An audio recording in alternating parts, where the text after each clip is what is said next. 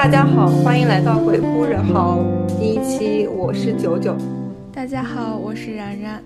感觉 NG 了很多次，我们两个已经没有什么活力了。是的，是的，只要做完就算是胜利。在这个废话西播客的第一期的话，那要不我自己先 Q 一下自己吧。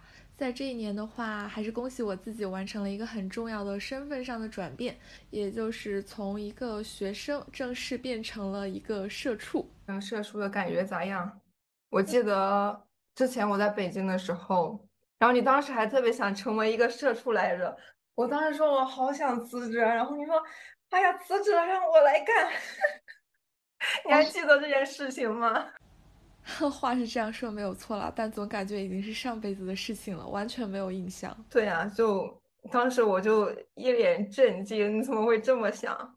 不过想想我之前当学生的时候也是，就特想自己赶紧出来赚钱，然后就能财富自由，自己想干啥就干啥就可以了。感觉当学生的时候太穷了，然后事情也不少。所以听起来你的点是财富自由，但是感觉这个也不是当社畜可以给你的。至少比学生时代要要稍微有钱一点吧，嗯，但是让我选的话，我还是选择就是有人给我钱，然后让我可以一直上学。那可能比较适合你的人生是当留子的人生，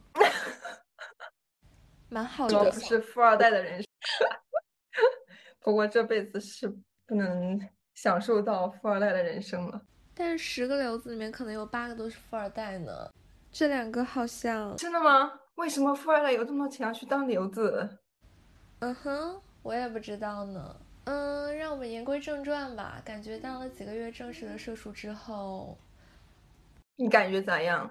嗯，就我感觉你其实转变蛮大的，就是在心态上面。真的吗？你现在应该不会觉得就是当一个社畜要比学生好吧？话是这样说没有错啦，不过我觉得在我们公司有一个还蛮有意思的现象，就是不管你心里实际上怎么想的，但是在表达上还是会比较客气，或者说委婉。这个和我之前的求学生涯中所面临的境况其实还是挺不一样的，可能也和我原本的一个师门环境比较有关吧。我以前的老师他是一个特别说一不二的人，就是他会非常有啥问题，他会非常直率的指出，哎，你这里有问题，或者说你那里有问题。所以我在。在很长一段时间里面，就是我说话也是属于那种很直的人，嗯，就比如说，我觉得你这个东西不对，我会就是很直截了当的告诉你，哎，我觉得你这不行，或者说别人直截了当的告诉我，哎，我觉得你这个东西不行。但是在工作之后，好像事情有一点不太一样，就是他虽然会依然表达，我觉得我不认同你的这个方案的意思，但是他在表达上会更加的曲折。比如说，他会说：“哎，我觉得你这个想法很有意思，但是可能我们现在产业资源不太足够支撑这个想法。”呃，或者说他会说：“哎，我非常认同你的观点，但是我在这里会有一个小小的疑问。”然后叉叉叉叉，然后这才是他可能想表达的和你不太一致的想法。嗯，其实我还就是比较，如果让我选的话，我可更能接受你们公司这种委婉的讲法。因为其实我们公司它的风格可能跟你导师更更类似，但是但是我其实觉得这种表达方式其实有点打击人的自信心，就打击让让你就没有没有动力去做一些事情，就继续努力的去完成一个事情，你觉得呢？嗯，我觉得你说很有道理。然而，就也不知道为什么，每次现在表达出一个对对方的认同之后，总是会习惯性的加一个然而或者但是，就其实也没有什么想反驳的，但是有的时候就是会忍不住。但其实我感觉这样也不太好，就总觉得自己会有一点杠精的意思在在日常对话中。那，就属于是被你们公司的文化训练出来了。有时候会觉得还蛮讨人嫌的。如果你就是有机会跳到去别的公司，可能就会改变了。我觉得会接受更加贴脸的捶打，是吗？但其实我觉得这个点就是，也许比你们上学的时候要更加更加的就是让人更更能够接受吧。所以你是为啥会在就工作之后觉得对上班这件事情要比你在当学生的时候评价更加没有那就没有那么正面一点？嗯，其实也不是说对他有多么负面的评价，只是说可能和我原本预想的不太一样吧。你预想的是啥？就无忧无虑的富二代生活啊？怎么可能啊？啊，当然这不是预想，是我痴心妄想。不过也有这种有这种幻想也是很正常的。我现在每天都是靠幻想来维持我现在的一个正常的工作状态。每次觉得哎呀不想干了，就是想着再攒一点钱，就能离我的想象中的生活更加近一点。那听起来你对你现在生活其实也不是很满意，是为什么呢？可以展开讲讲吗？嗯，我觉得有几个方面吧。嗯哼，嗯，一个是工作没有价值感，上价值了，就 觉得像，首先是大家都很诟病的一个螺丝钉的工作。嗯哼，其实大厂都是这样嘛，多少大部分都是这样。另外一个就是，实际上我。所学的专业跟现在工作的内容完全就是不匹配的，所以我觉得，就我相对于其他同事来说，就不是在一个起跑线上。再加上我也不是一个特别卷的人，所以我根本都无法，嗯，赶赶上他们。就是其实，在大大大厂或者是别的公司，可能应该也是这样，就是会需会有一个 KPI 去让你去跟同时进入一个职场的人去。去 PK，但是我根本都 PK 不过他。相当于在现有的这样的一个绩效管理的模式上，你觉得你自己占了一个比较劣势的位置。不过说起这个，我其实有点好奇，因为我知道你本科是学建筑的嘛，为什么会选择进入大厂来做这样的一个项目管理的工作呢？因为建筑，其实这个是问题，也很多人问过我。其实你知道吗？我基本上所有学建筑。至少有百分之六六十以上吧，我也不说太多了，都转行了，就大家都是进到了，至少不是去不是去设计院，嗯，以往我们传统的建筑毕业生出来会去选择的一个工作，主要是这个行业整个的没落了，嗯，现在也没有那么多项目可以做，整个的一个就是一个地域模式，加最多的班拿最少的钱。毕业之后，其实也找找过一段时间的建筑方面的工作，嗯，因为我其实实习很少，我当时还没有经过很多的捶打，然后就去找了设计院的工作，还有地产的工作也都做过，然后觉得很不理想，尤其是在设计院，就是老板就天天 PUA 我，然后工资呢就只给六千块钱，在北京一个月，而且不包不包吃不包住包吃。然后我当时就很难受嘛，然后这样行业就是眼见着就要沉没了，就是就夕阳嘛，也不是沉没，夕阳。我想着我也不是对这个行业有多么大的执念，我就我就转行了。一开始还去相关的，就做建筑方面的编辑。嗯，是在那个出版社对吧？对对对，嗯，其实，在出版社的工作压力很跟现在要比起来很小。嗯，但是钱也很少。嗯，后面我就是怎么说呢？因为因为 money，所以进了进了现在这个公司，也是有一个不可说的机会。这个就其实是一个比较偶然性的事情，不能够跟大家就是有，比如说有很多建筑转行的那种博主嘛，他们会讲告诉你教你怎么去。教你怎么去转转行，跳到大大厂，或者是别的其他比较啊有看起来比较有前途的行业。但是我这个经历很难去复制，可能会被封杀，所以说我就我就不讲了。听起来就是从毕业之后到现在，你其实经历了非常多类型的工作，从最开始和本专业强相关的，比如说设计院的工作，到后来和本专业。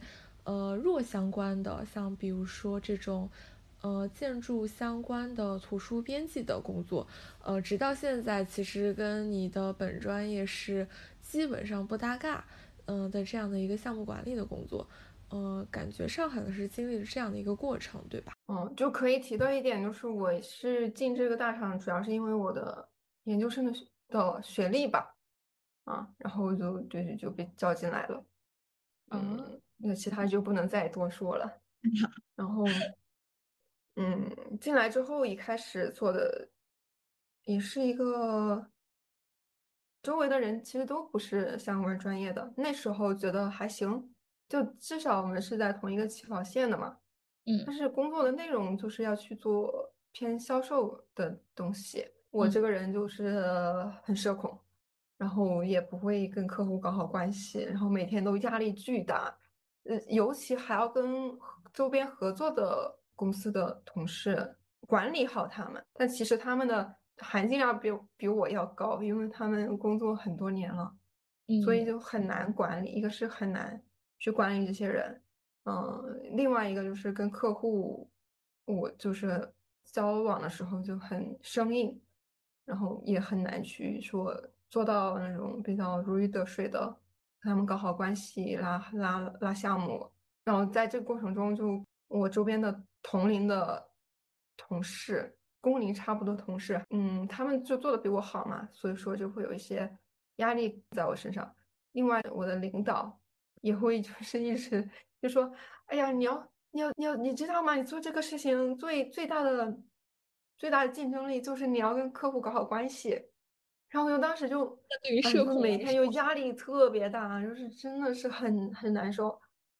然后我就因因为内部有一个刚好有个机会，我就跳到现在的研发岗。嗯，哇，那你这个岗位的话，对，就是跳的也很大嘛。嗯，转转变很大，就是没办法，我只能断尾逃生。其实因为研发岗也不是很适合我，因为我不是这个专业的学生。进来之后，虽然说大家都说什么进来之后就都是自己都说什么都不会，但至少呢，转科班的学生他们会有一些基础知识。虽然说你可能在实际做工作的时候不会，但是。也许某一个时刻，它就突然在你脑子里面就是出现了，我可以辅助到你的工作。但是我是完全没有概念，就整个一个系统就没有概念，然后就落后别人六七年吧，就是一个本硕的这样一个学习生涯。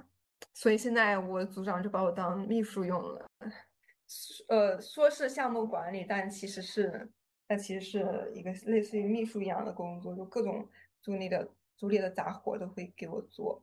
然后我就是天天给他们拉会议啊，做表格呀，发通报呀，这种类似的工作，就比较没有价值感。我这里有个问题，因为我本身理解的项目管理的岗位，其实也不是会直接去解决一些，呃，比如说技术上的问题，而是在技术之间做一个这种协调沟通，包括一个项目进度的管控的这样的一个工作形式。对，是这样，但是我也没有去，就他没有，没有把一些就嗯解决问题的一些事情给到我，我只是去收集人家的进展，然后发通报就可以了。哦，可能还是嗯不够信任我，或者是我表现出来的能力让他觉得不放心吧，就是这样子。嗯，而且我也我其实内心有点害怕去就是承担那个。责任，因为项目管理的话，你必须要就承担这个项目，它可能进度会延期，或者是出现什么突发的事情，哦，可能会嗯就造成一些损失的一些后果嘛。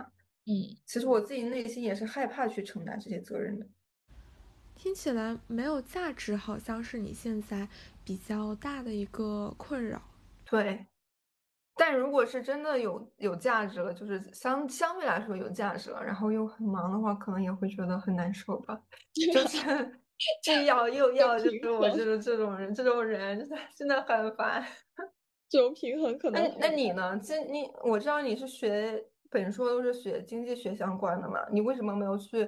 就我觉得你现在工作，你不是做在大厂做运营吗？你现在工作好像跟你本身的专业。也不算是一个特别对口的专业吧，嗯，而且你其实有很多别的选择，比如说你之前有跟我说你可以去到国企、央企，还有去考公，都都是一个比较，还有还有什么什么，还有那个什么教政治的老师，你好像都可以去选，然后嗯，都是不同的行业，我觉得应该选择面要就更广一点。为啥你现在会选择去大厂做运营这个事情呢？话是这样说没有错，但是刚刚你的。问题让我觉得好像当时有这么多 offer，漫天遍野的 offer 在我面前任我挑选，我想去哪个就去哪个一样。呃，并没有，当时并不是这样的一个情况了。嗯，至于我为什么最后会选择做运营的话，可能也和我的专业有那么一点关系吧。呃，当然不是那种专业对口的关系，而是。嗯，不知道大家有没有听说过一句话，叫“清北复交之外无金融”，而我本科就是在清北复交之外的一所非常普通的二幺幺学校，呃，读的金融相关的专业。在其实本科刚进校的时候，当时也是因为对于这个学科觉得比较有兴趣，才选择了这个学科。但是在实际上的学习，包括一些。呃，实习的实践中，渐渐的发现，嗯，不仅我不是这块料，而且我的学校也不是这块料。呃，总之，我们我和学校就是一个双向奔赴、双双滚出金融赛道的这样的一个状态。嗯，所以在后期的话，其实也在积极参与一些转行相关的努力。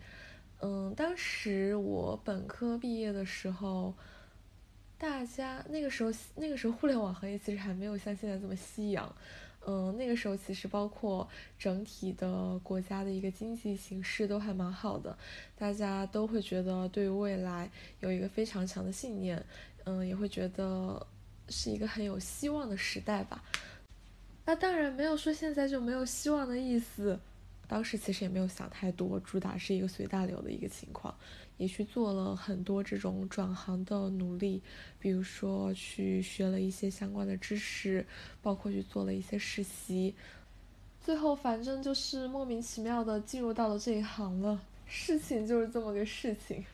当时在实习中，一个是觉得本身的工作内容还比较有意思，当时说实话。做的一个工作是比较偏 PR 的一个运营，就是偏公共关系的一个运营的工作。公共关系又是啥？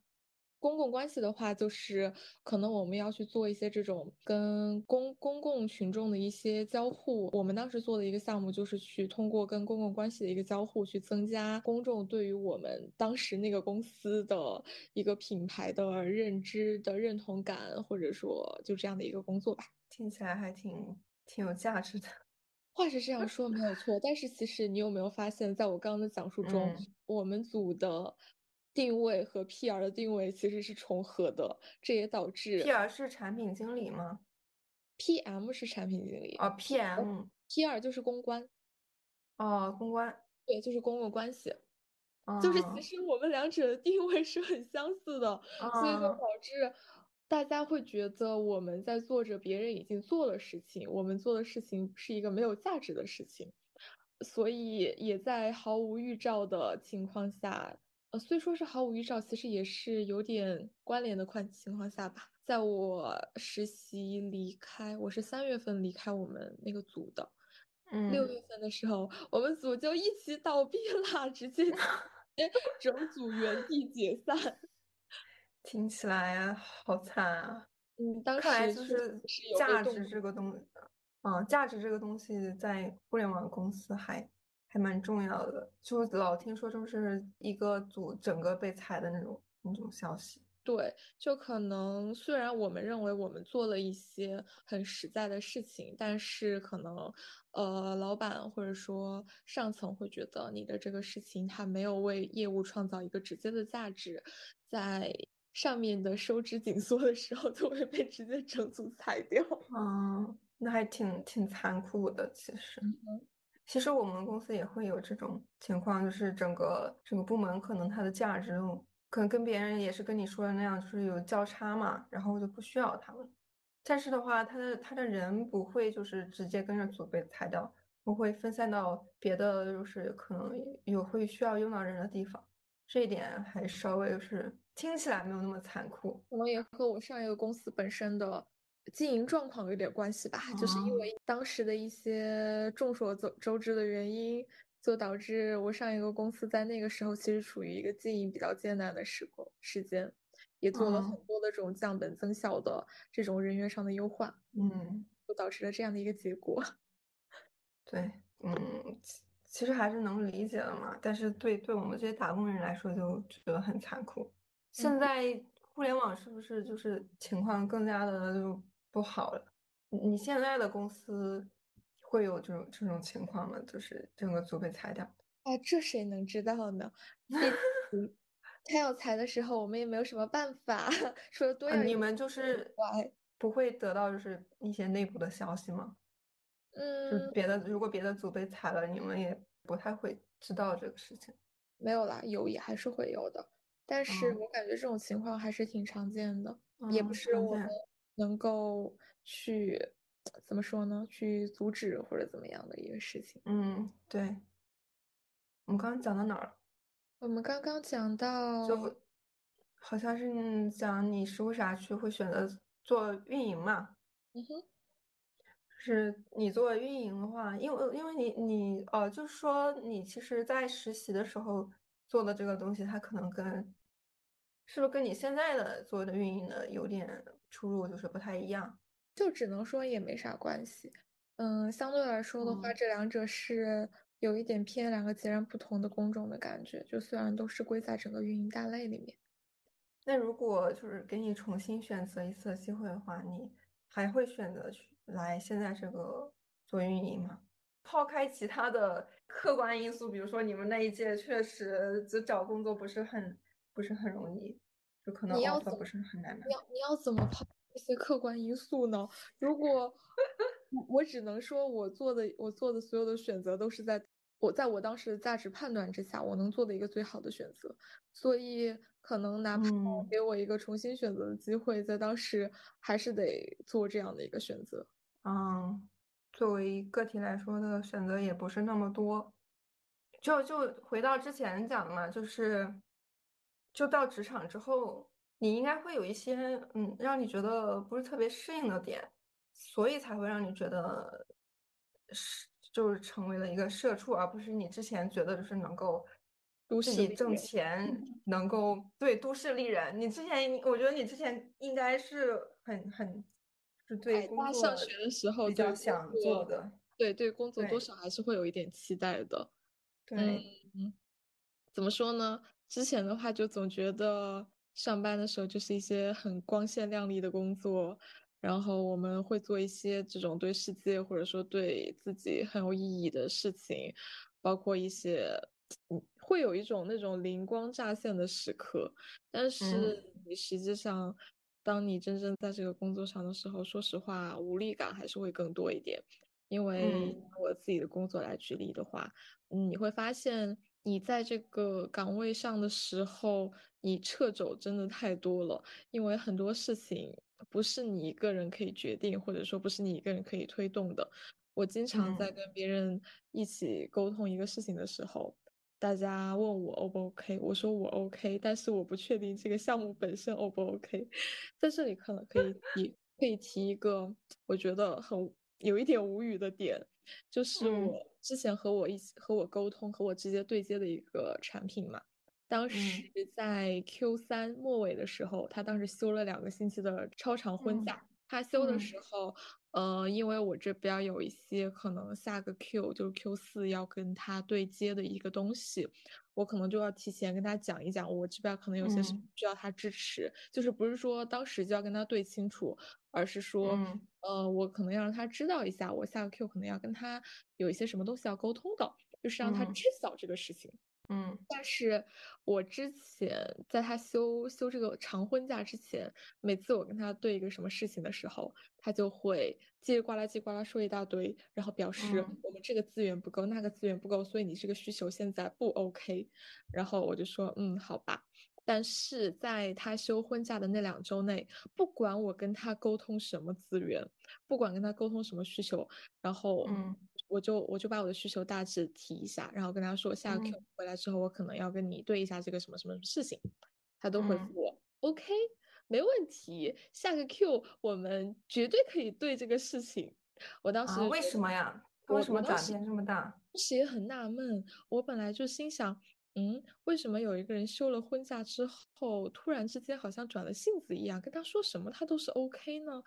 嗯，还是说他准备下个 Q 来了之后再跟我讲具体什么什么不 OK？结果下个 Q 来了之后，发现他直接转岗了啊！就是下个可能刚当时就在敷衍你，我觉得对，就是他就不再是我和我对接的产品了。对，难怪呢！我许诺的所有都变成了不在这儿等着你呢。是的。不过因为但是嗯，因为本身我之前跟他对接也不是很多，我跟他刚对接可能不到半个月，所以跟他也不是很熟。我我当时接这个岗也没多久嘛，就会导致 他转岗了，但是完全没有跟我讲这个事。哦，对，那就其实挺坑的，我觉得。嗯，但是我就是有一个疑问，就他去休婚假了，然后你跟他留言吗？还是打电话讲？啊，就留言。因为就是他没有去交给交接给就是他们部门就是别的能够负责这个事情的人嘛？没有，当时他们这组的产品一共有四个人，哦不对，一共有五个人，有三个人都在休婚假，十四天的婚假啊，然后剩下两个人，天呐，剩下两个人不是不是之前和我这块业务对接的，就导致。他也没有新的人进来，就是也没有可以交接的人，所以我就一直嗯像跟空气留言一样，就是先给他把人留在那里，他回不回应我其实都 OK，就是我告诉他有这么一个事情，然后他每次都给我比。天呐，我好羡慕你们啊！怎么那么这么多人能够同同时休婚假？因为他们那几个像我们在，因为他们那三个人都要跑路了呀。之后 Q 四的时候，那三个人都转岗啦。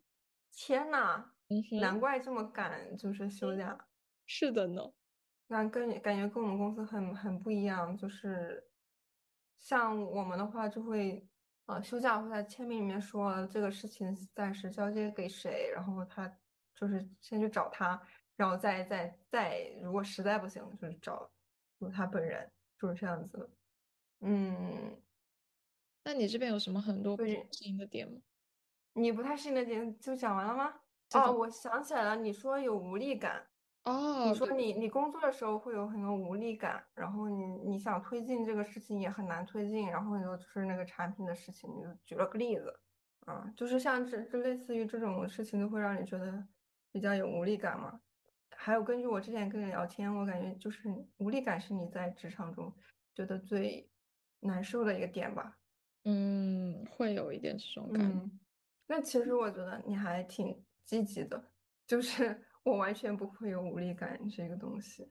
我就是遇到这种事情，我就会求助我的领导，或者说，哎，领导这个人他他就不配合我们工作，就因为他，然后这个事情就做不了，然后就然后领导领导就会。勃然大怒，然后拉，不行，不能说这个字，就组织一个会议，就说没有，我们就会谴责他，就会也是拉会，行行行，就会拉会，然后就谴责他，然后加上别的领导就这样，或者抄抄酒店这样子，反正就去谴责他，然后就这个事情怎么怎么怎么地，反正总是会有人会给我兜底的，就是这种，所以我现在先养成了一个遇事不决找领导的那个那个。所以我就不会有这种无力感，因为我觉得，就我能做到的我已经做了。我能做到的，就比如说像你这种场景的话，我觉得我能做到的就是给他留了言，然后他也回 O 回了 OK 了，然后所以这个问题一定就是他的问题，而不是我的问题。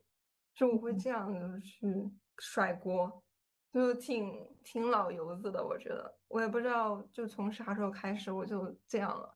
或者是我可能从一开始就是这样子的人，也还蛮好的。其实我觉得也没有什么这样，对，就这样心态会稍微好一点。对，所以我就没有你像你说什么无力感。那你除了这个无力感之之外，你还有别的就是觉得不太适应的点吗？我感觉这个其实是最主要的一个点。那你既然你觉得你这边在这一点上还好，那你觉得你的痛苦主要来自于哪里呢？我之前是不是讲过，就是嗯哼，没有价值感嘛？就领导只会说我，哎，这个表格做的挺漂亮的，就只会这样，就是讲，就是我的我的我的价值就是把表格做的漂亮，因为我觉得这个没有完全没有价值。但是呢，就是领导给我安排的活，我基本上也不会拒绝嘛，我都是一些杂活。但是因为别的同事他们都在做一些像测试呀这种东西，这种工这种比较有。其实也不难，我也能做。其实，但是会加班很晚，因为它会出现很多突发状况，就是突然这个测试的那个东西，它可能就跟呃实际上那个测试用力不太一样。嗯，就他就得就分析这个东西。其实大部分我的同事就差不多工龄的同事，他们也没有办法自己分析出来，得找专家。但是专家不会自己动手的，就是站在他旁边就说：“你把这个调一下。”你把这个东西改一下，你再再调一下，然后就这样一直到很晚的，就加班到很晚，然后可能当晚可以弄出来，但也可能弄不出来，弄不出来可能到十一点多，啊，专家就说，哎呀，都这个点了，明天再弄吧，就就就这样子，就就会加班很多吧，所以我也没有去主动的去找我领导要这种活，也没有去说找他要那种，我刚刚也说了，我就。不能承担 那种让项目搞砸的责任，所以说我也没有主动去找他要那个活，就就反正挺无解的。你又想要价值，又不想要可能让你有价值的活。对，因为我觉得，就就我就比较既要又要吧，我自己也觉得，但是我真的不能够接受，就是像他们一样，就扛那么大的压力，然后每天加班那么晚，我觉得我会撑不住。所以说，我觉得相对来说，现在就是没有价值感这个事情，可能是可以接受的，更能够接受吧。虽然说也挺难受的，但是更能够接受，就是两害取其轻。嗯哼，听起来听起来好像是你既想要工作中的价值感，但与此同时，你也想嗯规避工作中有责任工作可能带来的责任或者劳累。是的。但是其实我如果去做那些很累的工作，我也会时常拷问自己这个事情它有没有价值。也许我这个人就是这么拧吧，因为我仍然会觉得我只是公司的一个螺一颗螺丝钉，尤其是做那种测试调试的活，嗯，就是你也是只是嗯机械的去调那个东西，然后然后测数据，然后把数据记录下来，记录下来然后看是不是跟那个正常的是能对得上的。嗯也就是这样，就其实也不不难。然后要真的有让我去分析为什么会这样，也不可能，因为我本来就不是科班的。其实我我导师也跟我说，如果让我去做这种有技术，就是做这种技术方面的东西，我可能也不是很有优势。嗯哼，嗯，反正现在就是一个在熬的状态，就忍着这种没有价值感的感觉。所以说，这也是为什么我想要做播客嘛，因为我觉得。播客还是有点价值的，就是跟跟跟大家分享一下我们的感受，然后可能会产生比较多的蝴蝶效应之类的东西。就是在工作里面找不到价值感，在工作外面找，可能会让我呃更加的能够平衡。总之就是要找到一个有价值的东西。对我就是要找价值，反正就是得上价值。其实我很羡慕，就是那些觉得可以不用找到价值，也能够活得很舒服、很不拧巴的那种人。可能他们觉得在日常生活中就能得到这种价价值感的自洽，就是可能我们觉得他们没有，但是他们实际上已经完成了这种自洽的一个流程。对，所以说很羡慕。就除了就就是我你说的无力感，还有我说的价值感的话，你还有没有其他的就是？不太适应的，就是可能跟你的期望有所差差距的。嗯，倒也谈不上是跟期望有差距，但是我自从工作之后，确实也感觉到，嗯，怎么说呢，就是感受到了一些来自于同事的朋辈压力。嗯，展开来说说的话，就是我觉得我的同事好像无论是在精力上还是能力上，都会比我能熬。比如说，我可以举一个例子，嗯，我有一个同事跟我比，跟我年纪是差不多大的，但是他相对来说的工作经历会比我长很多。然后有一天早上八点钟的时候，我打开手机，然后发现他当天早晨凌晨四点给我发了一条消息，问我一个问题，就要一个那种数据的一个东西。天呐，这也太卷了！我当时很震惊，但是我依然在早上八点的时候把这条消息回给了他。但是更令我震惊的事情出现了，在我回完消息之后，他在早上八点的时候秒读了这条消息。就你你你你能想象吗？一个凌晨四点刚刚发完消息的人，在早上四点秒读了别人回给他的消息。我当时就问他：“你又熬夜了？”注意，这里用的是又，他真的就是一个为了工作就是很拼，然后经常熬夜的一个人吧，可以说是，嗯，可是，嗯，他这种算天赋异禀吗？因为我觉得我像我们这种年纪了，我都觉得我熬不了大夜，就会很累，身体很吃不消那种。可能是有一点，而且我觉得他其实就是刚刚你提到那种在生活和日常工作中就可以完成这种价值感自洽的人，啊，都会觉得自己的嗯工作本身是比较有价值的，然后所以的话，他平时也不会觉得自己是在很 push 自己去卷一些什么东西，是会觉得自己就是在做一个嗯很很很有价值的。对，所以的话，可能这个也是支持他可以这样卷下来，可以 卷死我的理由。天，有这种同事就真的就很有压力。嗯哼，他我觉得他应该就是嗯，就相比我们来说，有更多的动力去做这件事情吧。哪怕就是身体对身体有一些损伤，他也会选择去做这个事情。但是我觉得这种不正常，因为我觉得还是身身体是最重要的。万一哪天那个熬夜给怎么怎么怎么了？怎么了？就是哎，话不能乱说，话不能乱说。就真的，我就见过这很多那种案例啊，就是万一你身体不行了，公司只会抛弃掉你，不会养你。那后面你要去做什么来，就是养活自己，也也是一个打问号的事情。嗯，虽然说也很羡慕他这种心态了。可能都有自己的追求和不得已吧。对，应该对，就是这样。你要说到比较卷的同事，其实我也有好好多很卷的同事。嗯哼，就我是我们组里最不卷的那个人。感受就比如说吧，有一个人，他其实做的事情也不是很有，不是很有那种难度。他就是负责测一个专门的一个一个一个领域的东西，然后那个东西也不难，但是很费时间。然后他。基本上每天都在公司泡到很晚，之之前就是连着好几个月就加班很久，然后就被大领导，我们的就是很高级的领导，我们平时可能都不会接触到的那种领导，就是发了邮件强制命令他不要再加班了这种程度啊，就可能我觉得可能是怕他。不是加班费的问题，他主要是他是每天晚上在加在公司工在加班，那个是不给加班费的。我们公司，你们会给吗？那当然也不会啦。对啊，所以他就是这种，就是感觉就是义务加班，就加的特别多。然后可能领领导也怕他就是真的在公司出事儿了，毕竟他在公司待的时间还蛮长的，就产生一些什么社会新闻之类的。东西对公司的损失可能更大，可能不能不能上社会新闻，也算在老板的管理绩效里面吧。对对对对对，可肯定会就是，我觉得他这么加下去肯定会出问题的。不知道，而且不知道为就是不知道是不是因为他加班太多的原因，我是真的觉得他看起来看起来年纪应该比我大很多，但其实他好像并没有就是比我大很多，就是那种。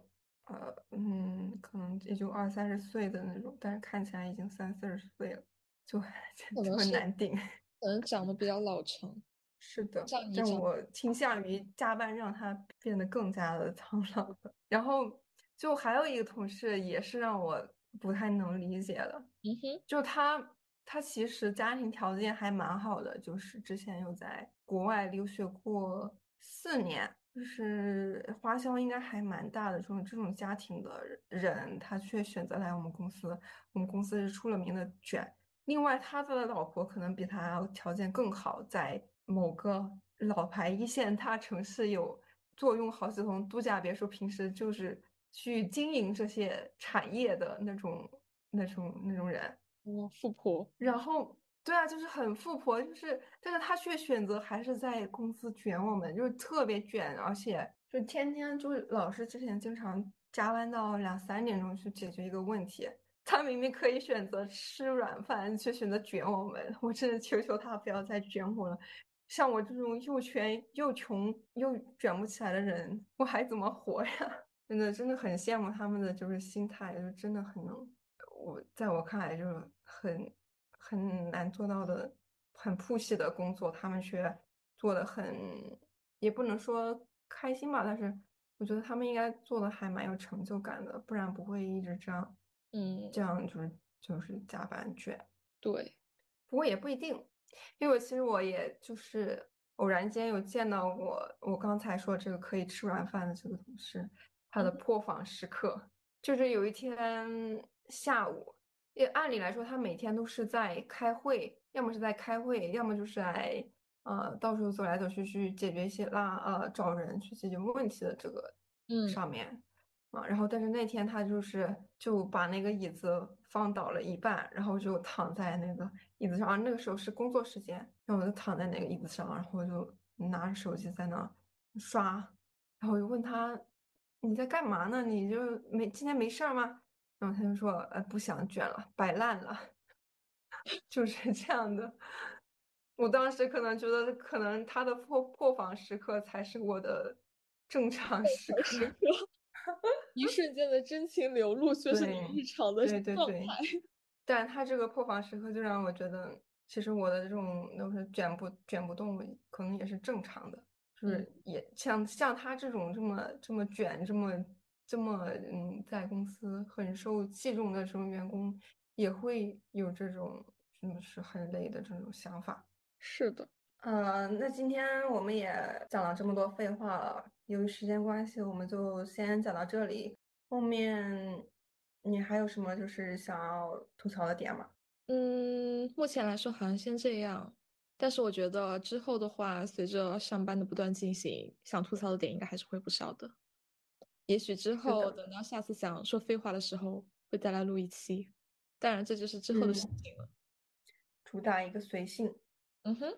后面如果有我们平时看的一些节目呀，还有书呀，还有就类似于这种呃东西，如果有想要分享的，也可以在博客里面讲一下。可以的，不过这就是一个很随性的事情啦。